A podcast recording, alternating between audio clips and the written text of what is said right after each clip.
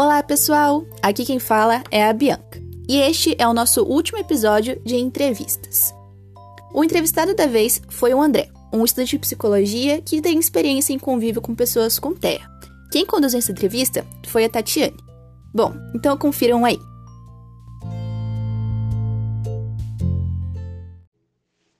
Olá, eu sou a Tatiane e sou eu quem vai fazer as perguntas da entrevista de hoje.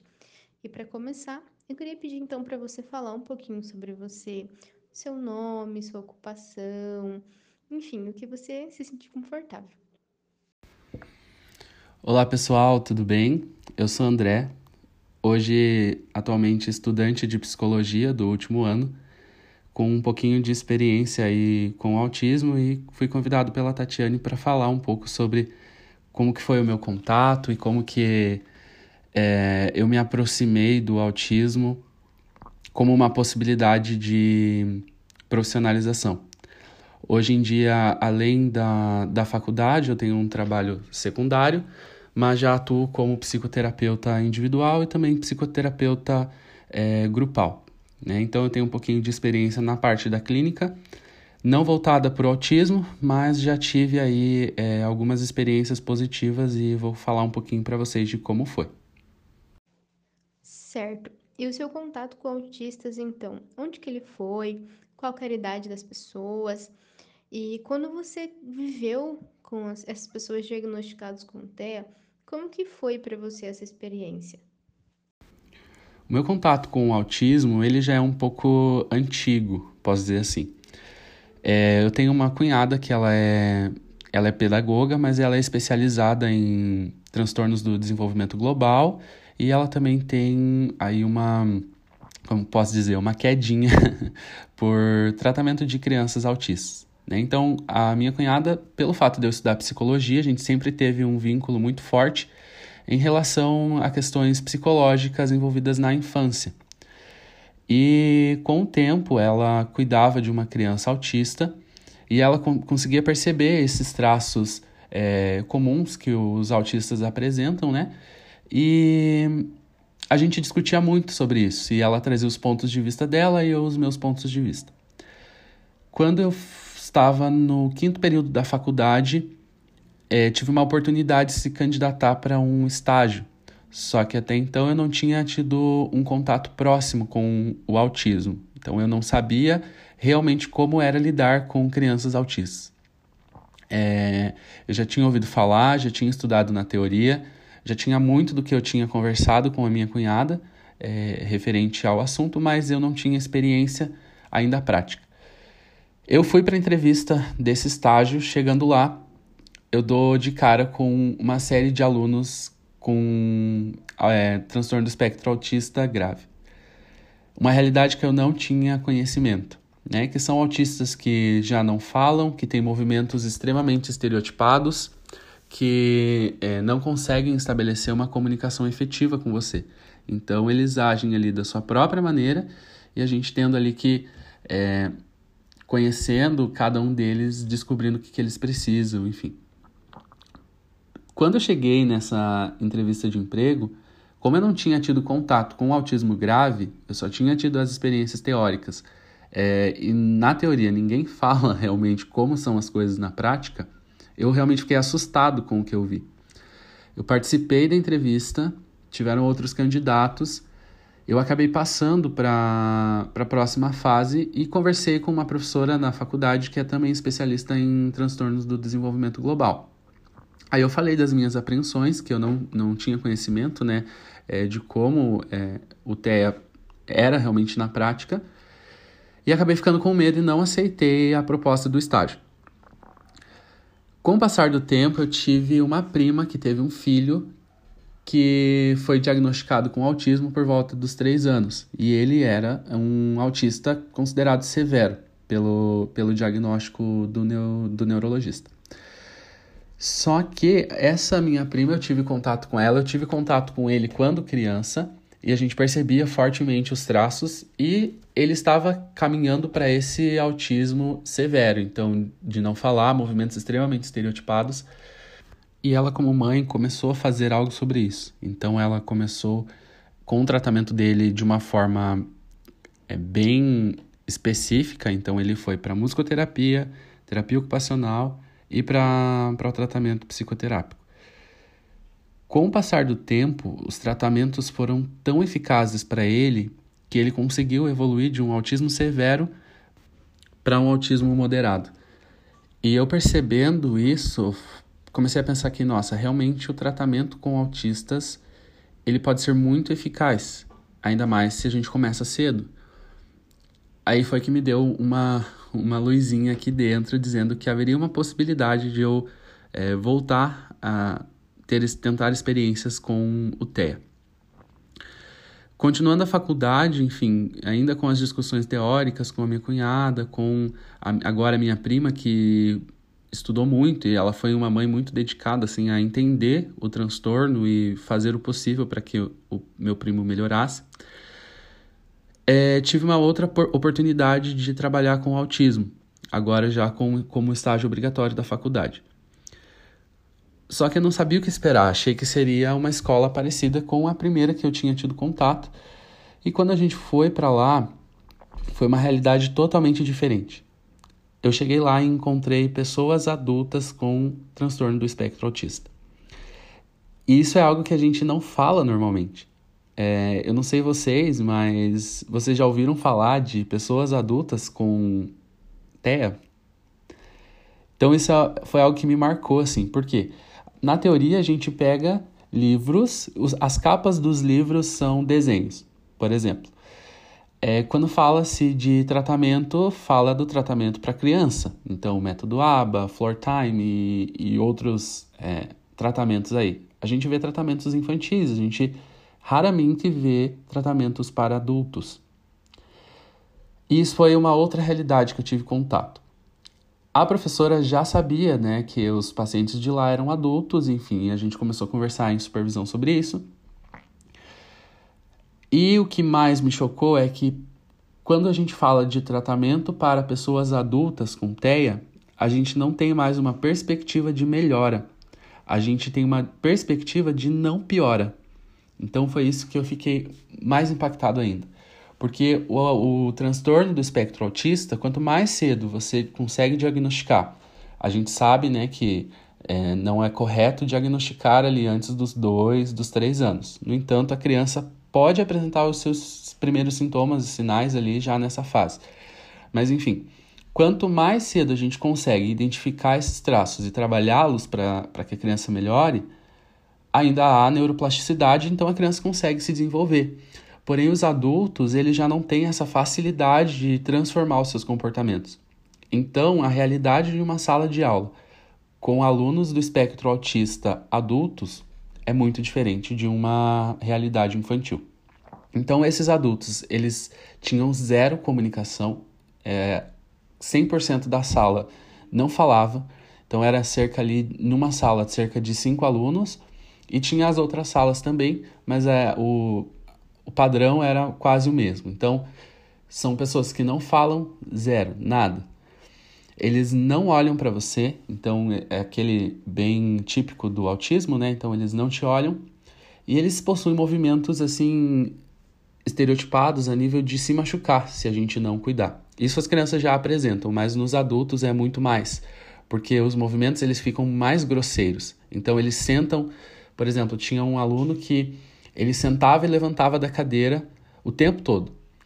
Só que não é um sentar e levantar delicado, era um sentar e levantar agressivo. Então ele chegava a se machucar, tinha vezes que ele chegava a cair da cadeira. Então, conversando ali com é, as psicólogas e as professoras da instituição, elas falavam que a gente precisava prevenir que eles não piorassem. Então, eles passavam o tempo deles fazendo atividades que estimulavam a cognição, porém, eles não tinham aí uma perspectiva de melhora, mas sim uma perspectiva de não piora.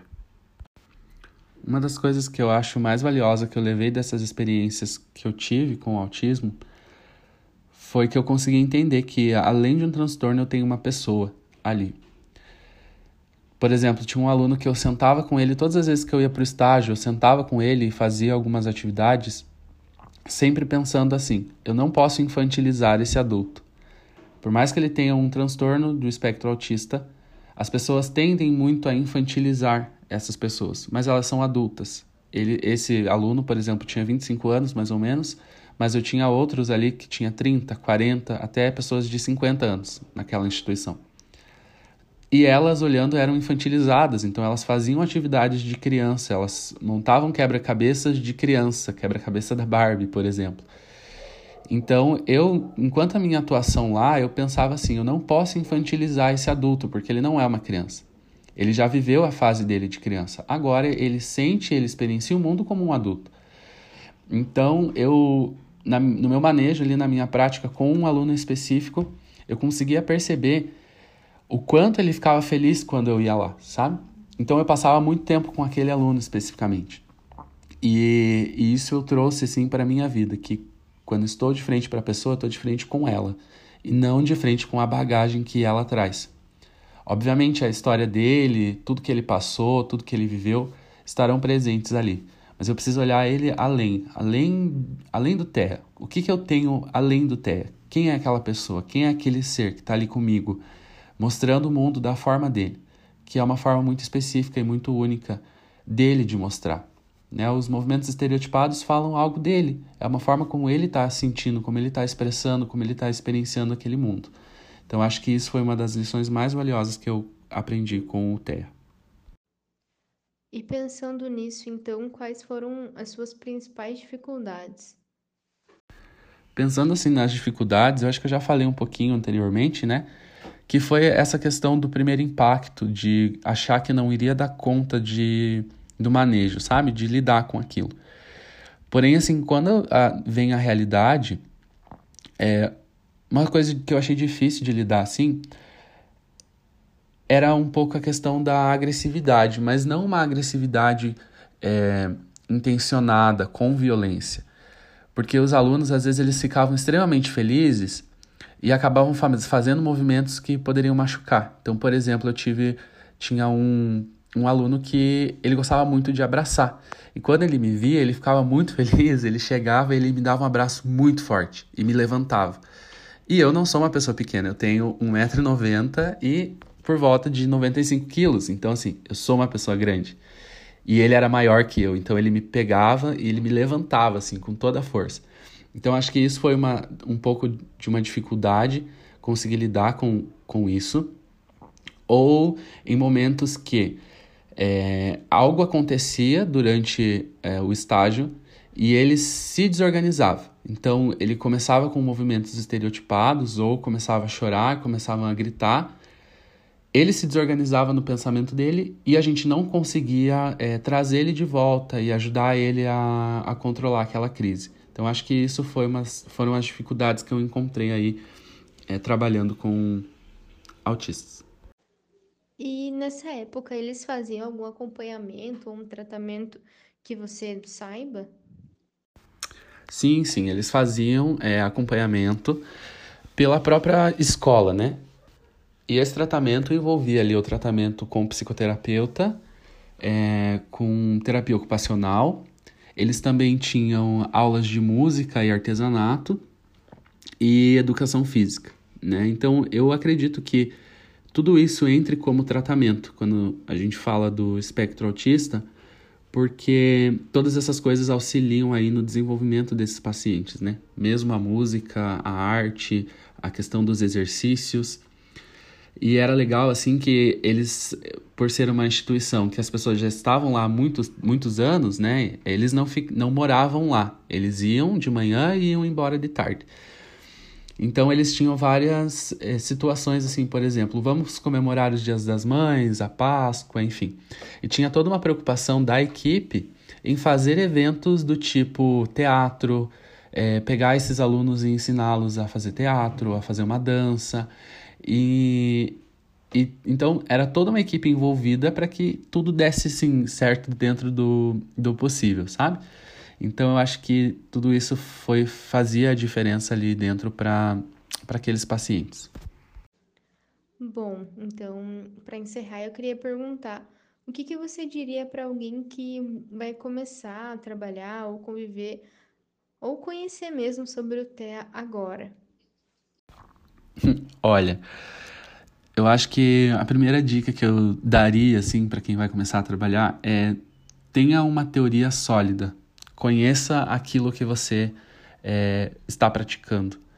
Hoje em dia a gente tem muito conteúdo sobre autismo, é, inclusive as meninas do TEA na tela, de parabéns aí com os conteúdos. Então, saiba o que você está fazendo, saiba o, o campo que você está entrando. A segunda dica que eu daria é não deixe que a estranheza te pare. Como tudo na vida, eu acho que quando a gente faz algo pela primeira vez que exige um esforço maior, a gente tende a, a se reprimir. Então, por mais que você não saiba o que você está fazendo, busque conhecer, busque saber. É, tenha na prática. Acho que você só aprende quando você for para a prática, realmente. A teoria te ensina, a teoria te dá a base, mas é o teu dia a dia, a tua vivência, a tua experiência que vai é, determinar se você consegue ou não lidar com aquilo. Então, se você vai começar com, é, a trabalhar com autismo, experiencie, verifique se há crianças autistas, adolescentes autistas, adultos autistas e experimente o trabalho com eles. Acho que só assim você vai conseguir saber se essa é uma área que você quer seguir ou não. Gente, acho que é isso que eu tinha para falar. Queria agradecer muito, muito, muito a oportunidade que vocês me deram aqui de contar a minha experiência. Espero que aí, se tiver algum aluno de psicologia ou algum profissional que não tenha tido essa experiência com autistas adultos, espero que ouvindo aí eu falar tenha despertado um interesse e uma curiosidade em conhecer mais esse mundo tão espetacular que é o transtorno do espectro autista.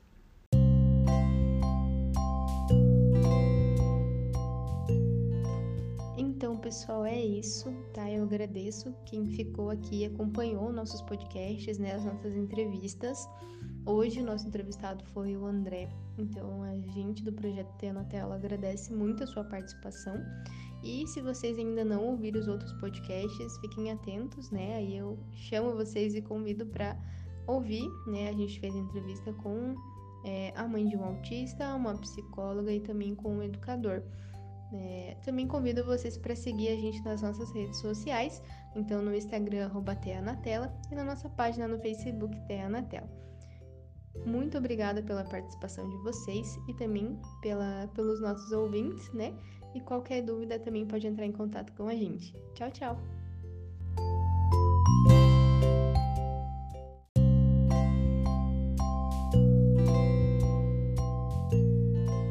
Bom, pessoal, encerramos aqui o estágio de práticas psicoeducacionais, mas a gente deixa então o nosso conteúdo para que mais e mais pessoas possam mergulhar nesse mundo e conhecer cada vez mais sobre esse universo e as suas características. Se cuidem, um abraço e até breve!